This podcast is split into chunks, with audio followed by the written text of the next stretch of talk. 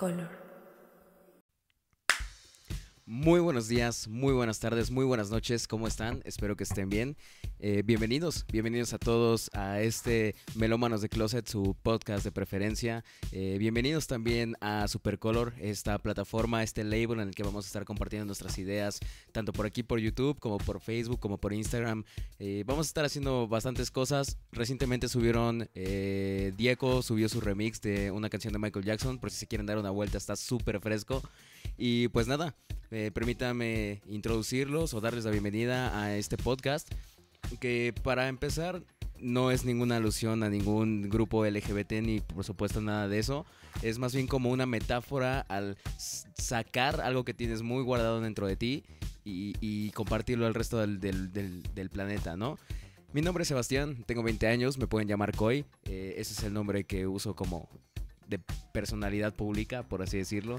Y pues muchas gracias por estar aquí. Vamos a hacer eh, diferentes cosas, como ya les comentaba. Este va a ser el podcast, uno de los contenidos como más constantes de este canal. Eh, básicamente porque es mi bebé. lo, procuro muchísimo. Este ha sido un proyecto que he tenido desde hace ya tiempo. Y esta es la primera vez que me animo como a hacerlo a cámara y, y intentando darle una mejor calidad. Eh, sin más que decir, vamos a estar hablando de un par de notas, un par de cosas, cosas que me interesen y que probablemente les parezcan interesantes a ustedes. Entonces, sin más dilación, bienvenidos, gracias. Para empezar, vamos a hablar un poco de música.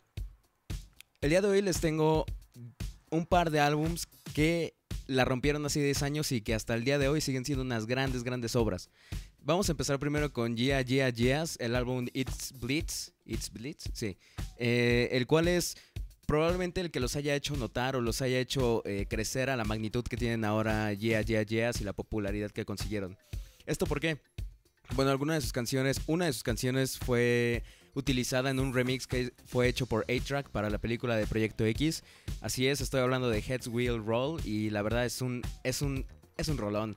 Tanto el remix como la versión original son muy buenas canciones. Pero no solo eso, esta banda estilo punk, eh, punk dance, punk rock. Eh, empezó en 2000. Son neoyorquinos y se dedicaron a hacer música bastante punk, como les comento.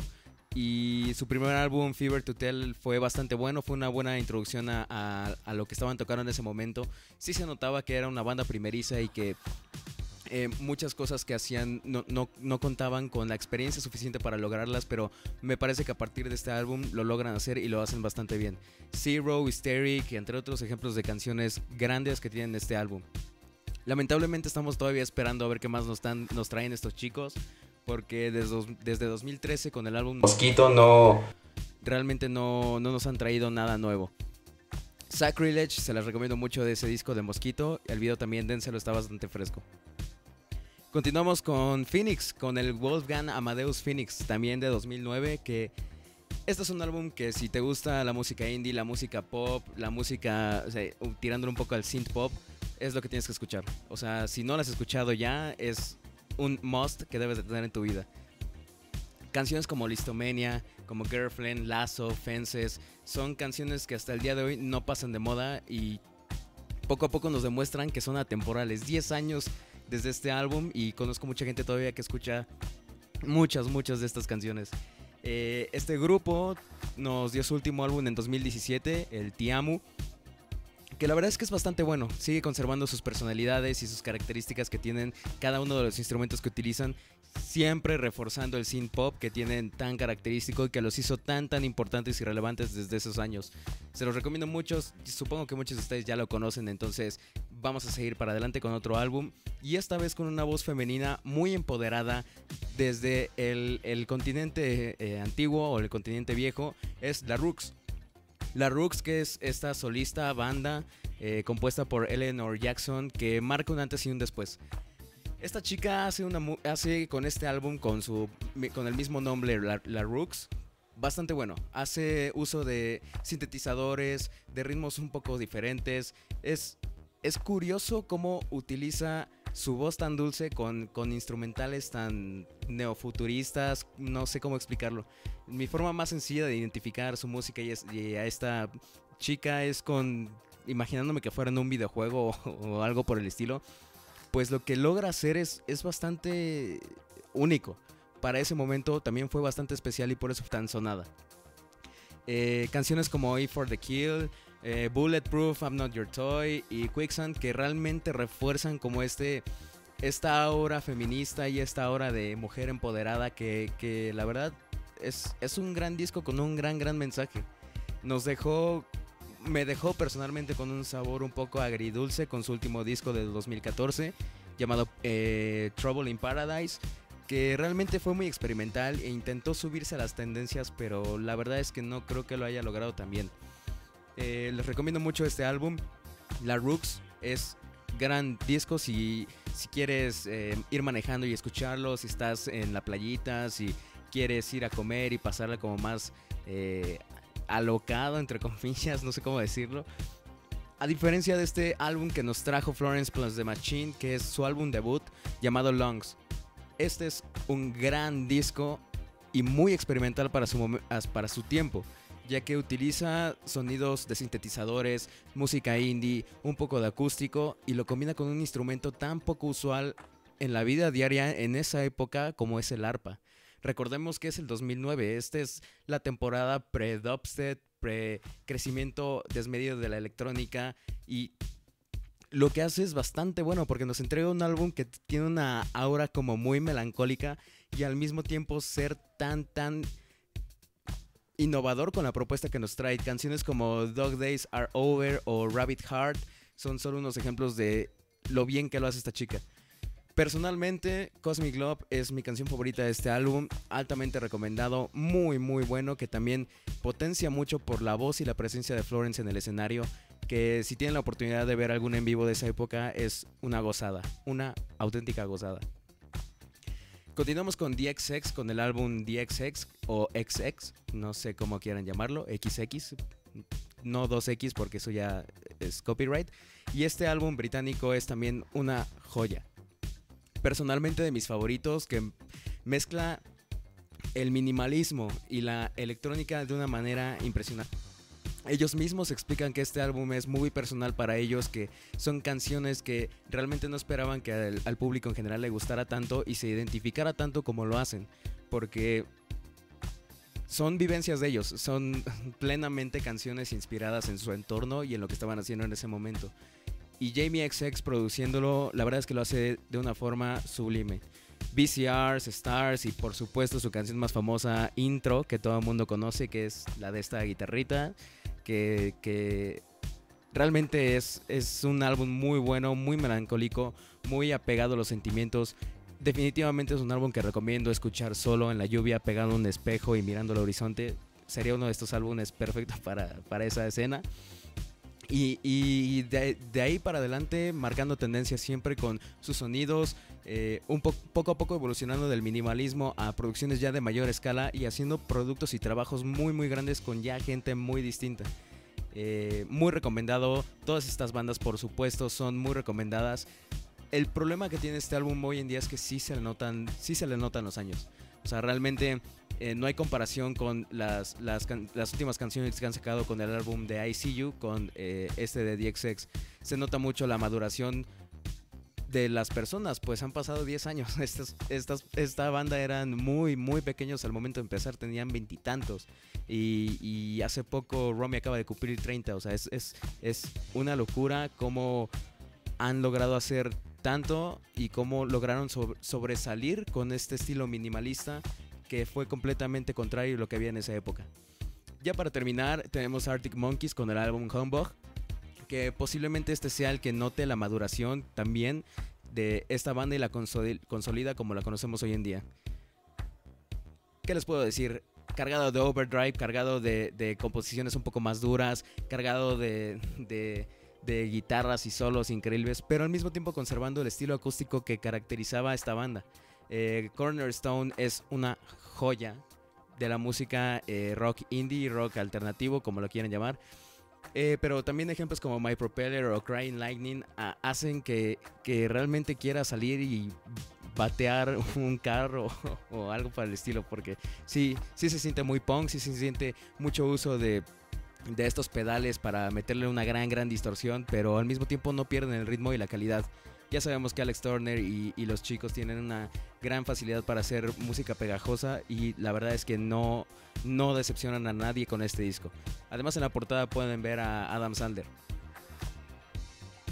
No es cierto, pero sí se parece. En otras noticias tenemos un escándalo, es este es un chismesote así gigantesco, que, que la verdad ya tiene bastante, bastante tiempo, ¿eh? Eh, es un escándalo que viene de 2017. Es un festival, no sé si a alguno de ustedes les suena, que es el Fire Festival.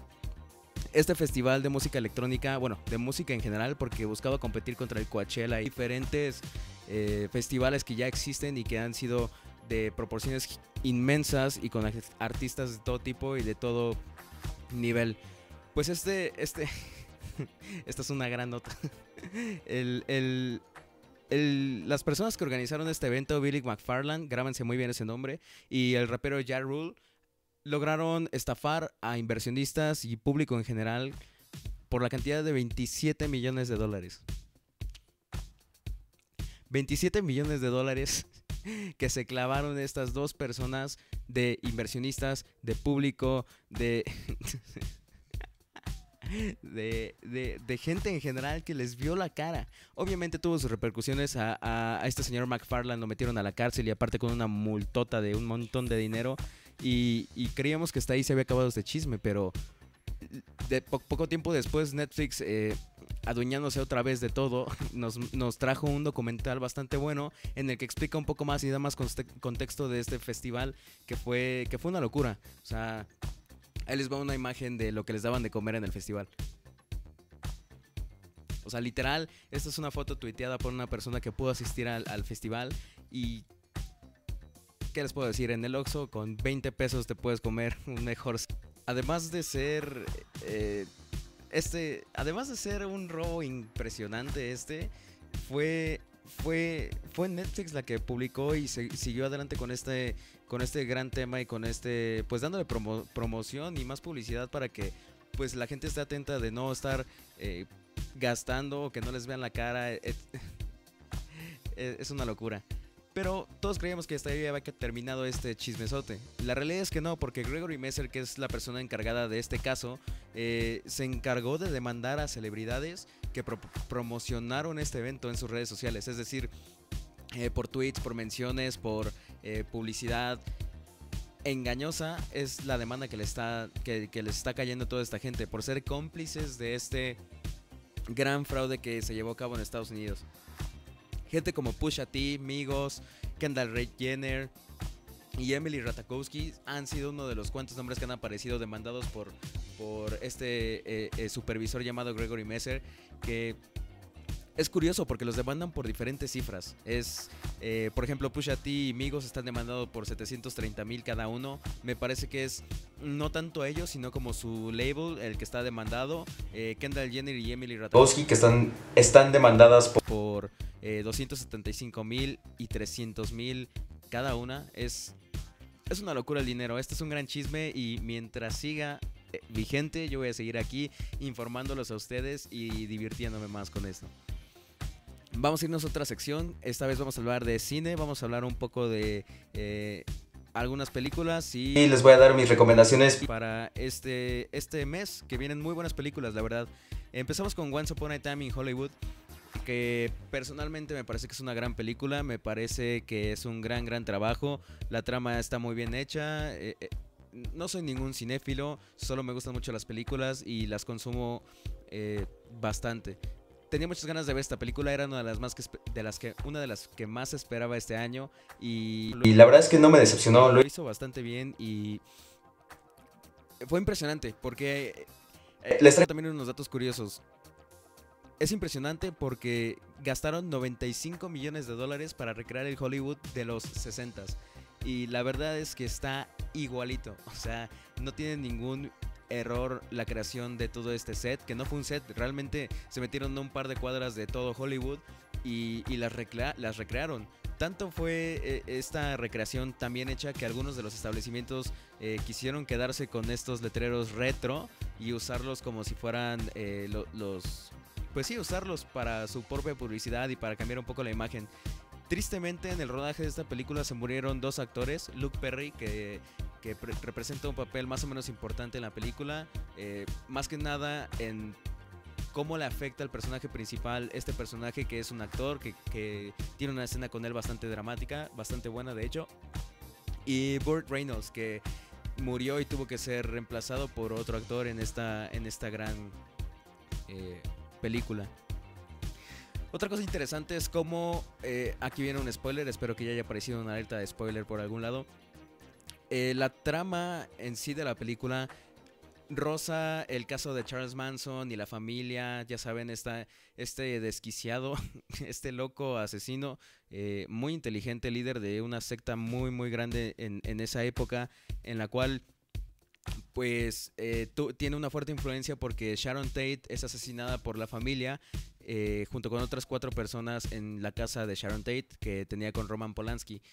Y es brutal, o sea, en la vida real muere por mano de la familia, pero estaba embarazada. Y aquí eh, Quentin Tarantino se da...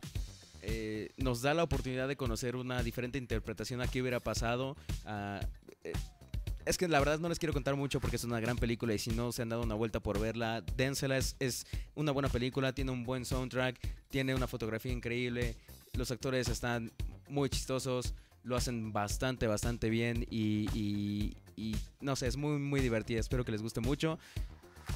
Y para los estrenos de septiembre, estos estrenos de septiembre, bueno, el día de hoy, 6 de septiembre, se está estrenando It, capítulo 2.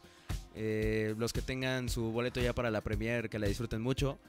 Eviten los spoilers, por favor. A nadie nos gusta escuchar spoilers de las películas y menos tan, tan esperadas como es la de It. Que ya le va a dar esta conclusión a, al club de los, eh, de los perdedores. Eh, se van a enfrentar por última vez, esperemos, a It. No nos quieran meter una trilogía así por debajo de la mesa como normalmente lo suelen hacer en Hollywood. Y pues se ve interesante, todos los trailers han sido muy interesantes. Eh, la primera película cierra bastante, bastante bien. Tiene una trama y lo que está más padre de esta película, mi opinión, es que se anima a hacer cosas que no estábamos ya acostumbrados a ver en películas de terror.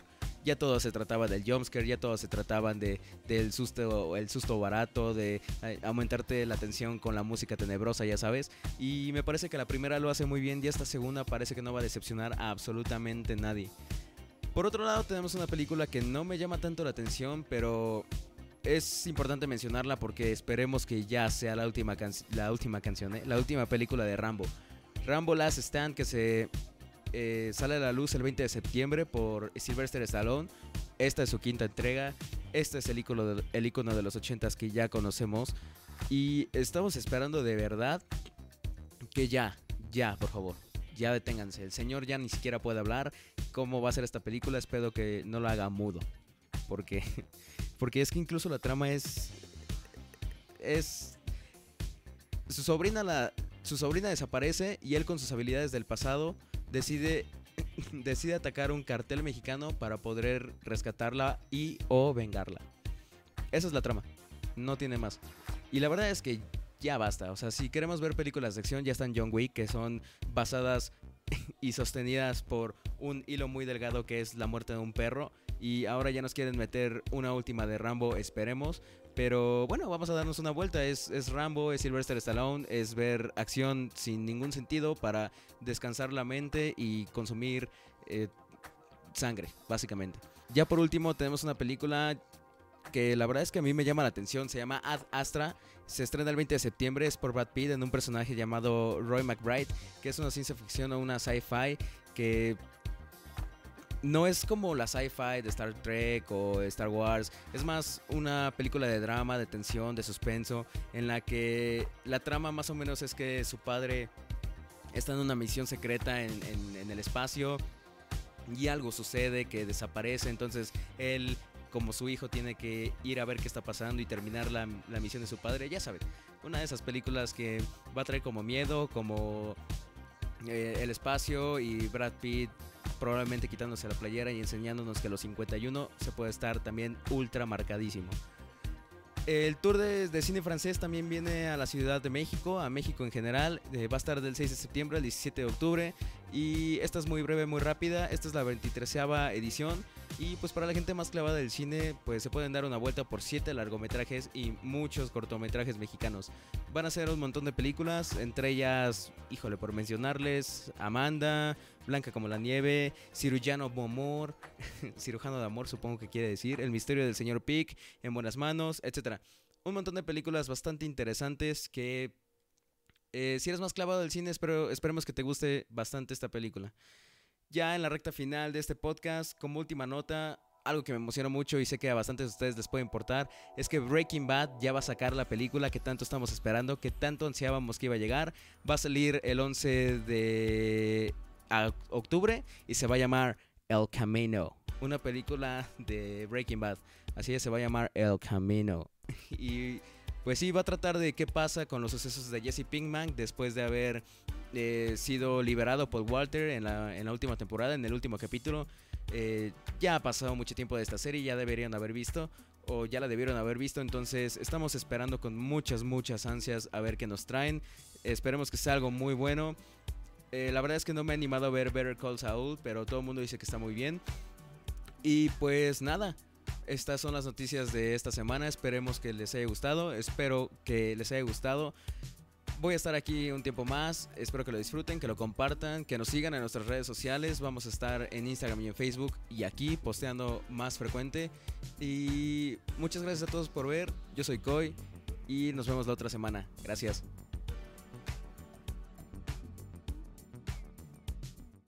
Supercolor.